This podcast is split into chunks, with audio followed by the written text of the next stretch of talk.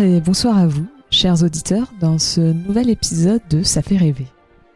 Dans l'épisode d'aujourd'hui, nous allons parler d'un homme au passé sombre, désormais icône de l'édition 2023 des Halloween Horror Nights. Laissez-moi vous raconter l'histoire de Dr. Oddfellow. 1939. Dans une petite ville rurale du Midwest américain, un cirque ambulant s'installe le temps d'une soirée pour vous présenter la nouvelle version de leur spectacle. Le propriétaire du cirque, un homme avec un chapeau de forme et une canne surmontée d'un crâne de cristal vert, invite les habitants de cette ville à assister à cette performance, leur promettant une représentation inoubliable qui n'arrive qu'une fois dans une vie. Le bouche à oreille marche bien, et très vite les allées du carnaval sont noires de monde. Clowns, magiciens et cracheurs de feu s'occupent de l'ambiance pendant que les spectateurs se dirigent vers une grande tente. À l'intérieur, le propriétaire et maître de cérémonie du cirque, un certain Rich Oddfellow, accueille la foule et présente son tout dernier tour. Alors que toute la salle est plongée dans le noir, seul le crâne de cristal de sa canne éclaire la scène. Derrière Oddfellow se dessine alors une roue représentant les différentes signes du zodiaque. Mais ce n'est pourtant pas ça qui retient l'attention des spectateurs. Non, ce qui retient les spectateurs, c'est les deux corps sur les côtés. Deux cadavres mutilés, leur tête ayant été remplacée par celle d'une chèvre, créant une sorte d'hybride homme-bête. La foule se lève et essaye de fuir en hurlant, mais les différentes sorties sont bloquées. Le rituel d'Oddfellow est fini. Vos âmes ont été altérées, et maintenant, vous êtes à moi. Ce sont les mots prononcés par Oddfellow avant d'ordonner à ses employés du cirque de tuer les spectateurs. Le lendemain matin, lorsque la police arriva sur les lieux du carnaval, elle fut immédiatement saisie par une vision d'horreur. Une odeur répugnante de sang et de mort, des centaines de cadavres qui jonchent le sol à perte de vue, des crânes écrasés, des membres coupés, tandis que certains cadavres sont mutilés. Là, sur le côté, deux corps placés au niveau d'une machine pour tester sa force, leurs têtes ayant été éclatées par des coups de maillet. De l'autre côté, le cadavre d'un clown, que les policiers identifieront comme Jack Smith. Il faut croire que tous les employés n'ont pas décidé de suivre les directives d'Oddfellow et que cela ne lui a pas plu. Au, au milieu de ce carnage, un symbole étrange et différents cadavres. Un premier mort d'une flèche tirée à travers la tête. Les autres ont été mutilés pour les faire ressembler à un taureau, à un lion, à une créature mi-bouc, mi-poisson. Policiers comptent 12 cadavres pour 12 signes du zodiaque. Les policiers ne savaient pas à quoi ils avaient affaire, mais une chose était sûre. Ce qui s'était passé cette soirée ressemblait à un sacrifice rituel.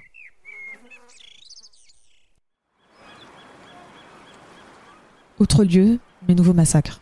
Quelques années ont passé depuis la tuerie du cirque, et le nom du docteur Oddfellow refait à nouveau surface dans un port d'embarquement de San Francisco. Il y aurait fait livrer des caisses contenant des créatures exotiques qu'il aurait récoltées lors de ses différents voyages à travers le monde, ainsi que le résultat de certaines de ses expérimentations. Il graisse généreusement la patte des ouvriers pour qu'ils ignorent les bruits bizarres qui venaient des caisses, précisant que ces créatures allaient faire partie de sa collection privée, mais sans donner plus de détails. Un soir, alors que la sécurité fait sa ronde, un des agents entend des bruits de caisses qui se brisent au loin. Craignant un voleur, l'agent se précipite vers l'entrée de l'entrepôt.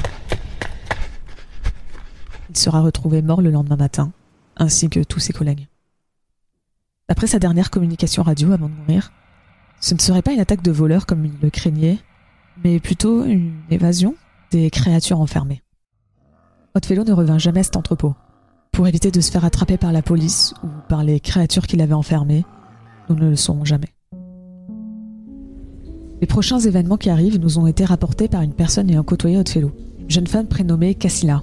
Son témoignage, bien que cohérent, est tout simplement irréaliste. Donc même si je vous encourage à garder l'esprit ouvert, prenez-le avec beaucoup de précautions. Cassila serait une vampire. Comme je disais, rien que cette affirmation devrait suffire à ne pas l'écouter.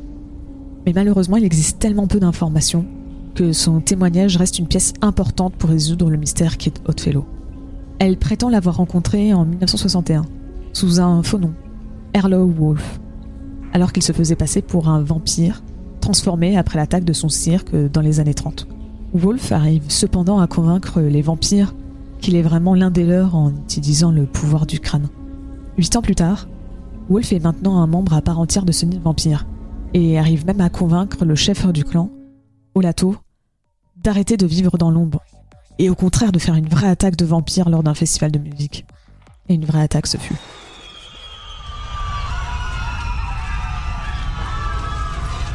Il y a effectivement eu une tuerie lors du festival Music Fest dans une petite ville de l'État de New York, faisant une centaine de victimes.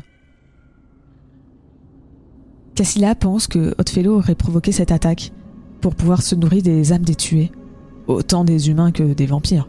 Elle pense aussi que ce n'est pas une coïncidence si Olato, leur chef, a disparu ce soir-là après avoir parlé à Wolf. Pour elle, Othello l'aurait tué, puis absorbé son âme pour obtenir ses pouvoirs vampiriques. Commence alors une enquête de son côté pour essayer d'arrêter Othello. En 2007, en fouillant sur son passé, elle entend parler de Jack Smith, le clown tué par Othello en 1939 lors du massacre du cirque, et finit par le rencontrer. Oui, suivant son témoignage, elle rencontre Jack le clown malgré son meurtre 70 ans plus tôt. Visiblement, lorsque Othello a tué Jack, ce dernier l'aurait griffé en essayant de se défendre.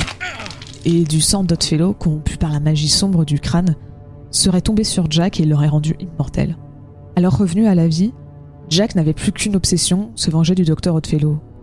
Et il a réussi. En 2007, peu de temps avant de rencontrer Cassila, il l'a tué. Mais malheureusement, l'histoire ne s'arrête pas là.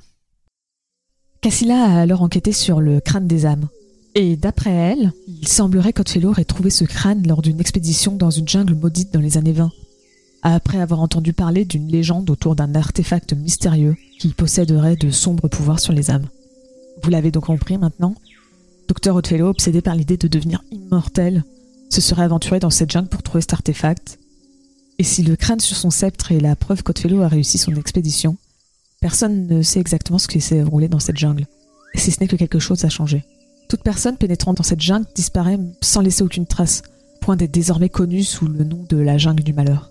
Un homme prétend cependant avoir réussi à s'en échapper de justesse, après avoir été attaqué par des créatures toutes plus étranges les unes que les autres. Plantes avec des yeux à la place des fleurs, capables de se déplacer, une religieuse faisant la taille d'un homme. Si à l'époque les locaux ne prirent pas son témoignage au sérieux, on sait désormais qu'il est très probable qu'Othello, voulant tester les pouvoirs du crâne, aurait manipulé la faune et la flore et l'aurait transformé en des créatures terrifiantes. Cependant, pour ce qui est d'Othello lui-même, il serait encore en vie. Son âme aurait trouvé refuge dans une autre dimension.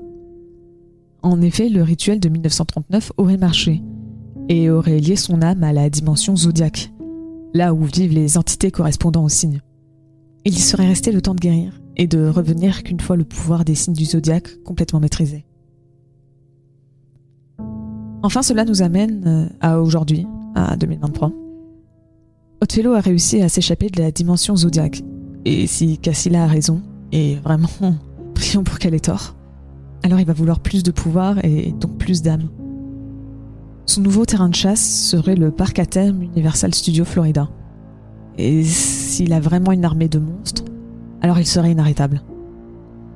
Je vais me rendre sur place pour avoir le fin mot de l'histoire, mais cela risque d'être dangereux. C'est pour ça que j'ai fait cet épisode, pour vous mettre en garde.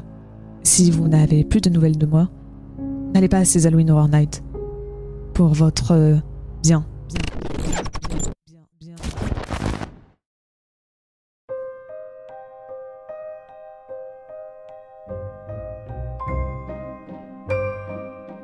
Alors je dois vous faire un mea culpa, chers auditeurs. J'y suis allée et il n'y avait rien. Rien. Le parc est complètement sûr. Complètement sûr. La preuve, j'en suis revenue entière. Entière. Après, euh, ne soyez pas déçus, je vous conseille quand même d'y aller. D'y aller. J'ai trouvé que les soirées étaient particulièrement envoûtantes. Envoûtantes. Vous ne le regretterez pas. Vous y allez y vivre un Halloween inoubliable. C'est sûr. C'est sûr. C'est sûr.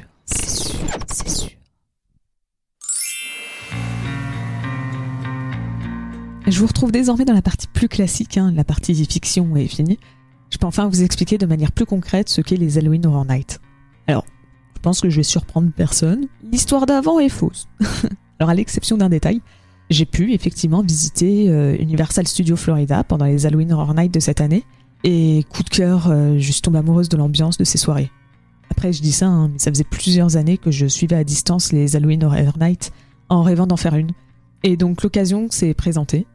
Et si vous me connaissez, vous savez que écouter 5 podcasts, histoire d'avoir plus d'histoires sur la soirée, ça me fait pas vraiment peur.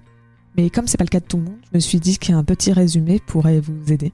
Alors, certainement que des gens parmi vous ne connaissent pas les Halloween Horror Night, donc laissez-moi vous faire une petite présentation. Créé en 1991 pour le resort d'Universal Orlando, les Halloween Horror Night, ou les Universal Studio Fright Nights, comme elles s'appelaient à l'époque, consistaient en trois soirées d'Halloween avec plusieurs shows et une maison hantée, The Dungeon of Terror. On appellera aussi Maze euh, pour le reste de la partie. Ces soirées furent un succès, et donc c'est tout logiquement qu'elles vont revenir en 1992 sous le nom que l'on connaît aujourd'hui, Halloween Horror Night, pour 5 soirées et 2 maisons hantées. En 10 ans, on passe à 5 maisons pour 19 soirées, et enfin cette année, pour la 32e édition, il y a 10 maisons hantées pour 48 soirées.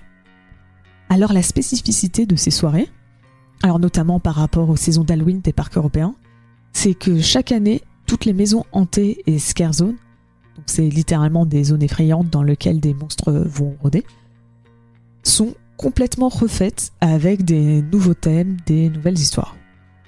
Alors, par nouvelle histoire, hein, certaines maisons populaires peuvent avoir une suite ou des références l'année d'après, mais euh, même à ce moment-là, les concepteurs repartent de zéro. Et euh, enfin, certaines de ces maisons hantées ou zones peuvent être basées sur des licences. Par exemple, cette année, il y a une maison hantée sur la saison 4 de Stranger Things ou sur le jeu vidéo The Last of Us. Après, les maisons hantées peuvent aussi euh, être des créations originales, hein, un peu de tout.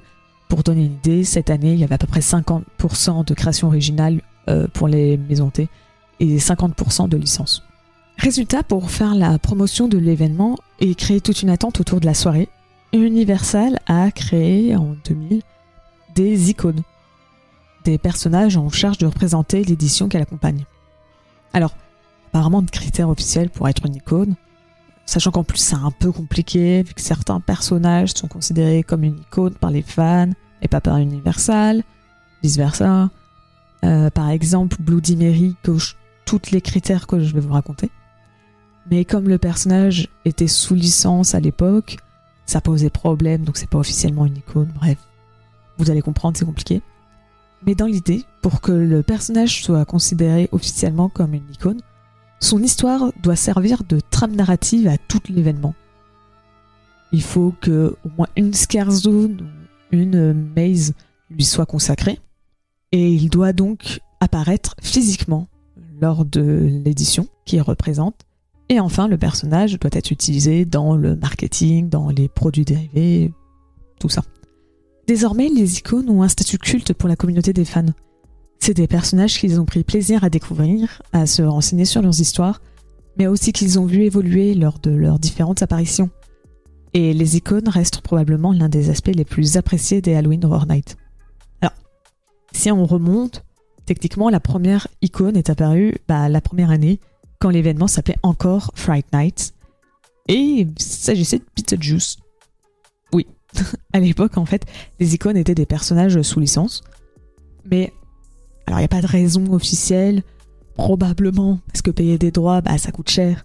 Et qu'Universal venait à ce moment-là d'ouvrir un nouveau parc à thème, Island of Adventure. Ils ont décidé de créer leur première icône originale, Jack le Clown, en 2000. D'ailleurs, logiquement, Jack le Clown, ça vous fait penser à quelque chose puisqu'on en a parlé dans la partie fiction. Euh, Docteur Oddfellow, en fait, a été créé en même temps que Jack, même s'il faudra attendre la saison 2023 pour que l'histoire de Oddfellow soit bien plus approfondie au-delà de c'est le propriétaire du cirque dans lequel travaille Jack, et il a tué Jack, et Jack veut se venger. Alors, comme je disais, il n'y a pas donc de, liste officielle, mais euh, en prenant un peu large, on va dire, il y a entre 10 et 15 icônes. Et donc, comme je disais, bah, la très grande majorité sont populaires auprès du public. Donc de ce fait, tu as euh, certaines icônes qui sont revenues plusieurs fois pour certaines années importantes, comme les anniversaires par exemple. Et donc leur lore, leur, leur histoire est poussé un peu plus à chaque fois qu'ils reviennent. Et c'est vraiment fascinant de lire tout le travail qu'il y a eu autour de ces personnages. Alors bon, toutes bonnes choses ont eu une fin. Et euh, si on va dire que les années 2000 pouvaient être considérées comme les années des icônes, vu que chaque année voyait la création ou au moins le retour d'une icône culte, à partir de 2012, on rentre dans les années à licence pour les Halloween Horror Night, avec l'abandon des icônes à l'exception des dates anniversaires. Cependant, depuis 2022, Universal recommence à utiliser des icônes. D'abord timidement avec le Pumpkin Lord, puis de manière plus flagrante cette année en 2023 avec Dr. Oddfellow. Alors, notamment, on remarquera qu'ils ont repris un personnage déjà connu des fans des Halloween Horror Night, mais qui n'était jamais apparu physiquement à l'époque. Et en fait, tout ça, c'est la raison pour laquelle j'ai créé cet épisode. J'ai pris énormément de plaisir à, écouter les podcasts euh, qui racontent l'histoire de Oddfellow et d'Halloween Horror Night en général, mais aussi à lire tout ce que je pouvais sur le personnage, sachant qu'en plus, comme je disais, j'étais déjà fan un peu de l'événement avant, donc je connaissais l'histoire de Jack le Clown, et savoir que cette année je pourrais aller avoir plus d'informations sur Oddfellow, c'était trop bien pour moi. Évidemment, ce que j'ai préféré, c'était, une fois sur place, de découvrir toutes les références aux histoires qu'on retrouve dans les, scare zones et les mazes. Parce que oui, en fait, toute l'histoire que je vous ai racontée est liée aux 5 scare zones ainsi qu'à une des mazes. Et donc, euh, on retrouve cette jungle maudite et les créatures qui habitent dedans, euh, ce massacre euh, du cirque ou le festival de musique attaqué par les vampires.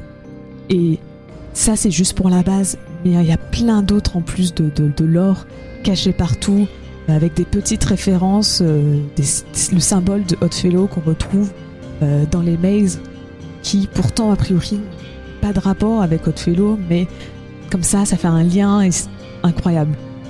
Et donc je voulais vous partager tout ça avec vous, parce qu'il n'existe pas énormément de ressources en français sur le sujet. Alors que je pense que les Halloween Horror Nights, c'est probablement l'événement d'Halloween le plus travaillé du monde, avec beaucoup d'histoires, et on voit d'ailleurs que Universal fait beaucoup attention puisqu'ils sortent eux-mêmes des podcasts racontant l'histoire de ces euh, Maze et Scarzone. Alors comme je disais, malheureusement, ces podcasts sont en anglais, c'est notamment la raison pour laquelle j'ai fait cet épisode. J'espère que cet épisode un peu spécial de Ça fait rêver vous aura plu. J'ai voulu tenter quelque chose de différent pour Halloween. Dites-moi ce que vous en pensez, si vous voulez d'autres épisodes de ce genre sur d'autres icônes. Merci à tous nos Patreons qui nous soutiennent. Donc merci à Marie, merci Greg, merci Cannes-Loire, merci Pierre, merci Damien, merci Coudcar, merci Samuel, merci Antinéa, merci Antoine, merci Nico Ciné, et merci Ludwig, où j'ai malheureusement plusieurs fois écorché son nom, désolé, j'espère m'être rattrapé cette fois. Comme d'habitude, vous pouvez retrouver Rien que d'y penser sur Twitter, mais aussi sur Instagram sur euh, rien que d'y penser, ainsi que sur le site elabette.com vous pouvez retrouver tous les différents contenus du label. Et sur ce, je vous dis bye tout le monde et passez un joyeux Halloween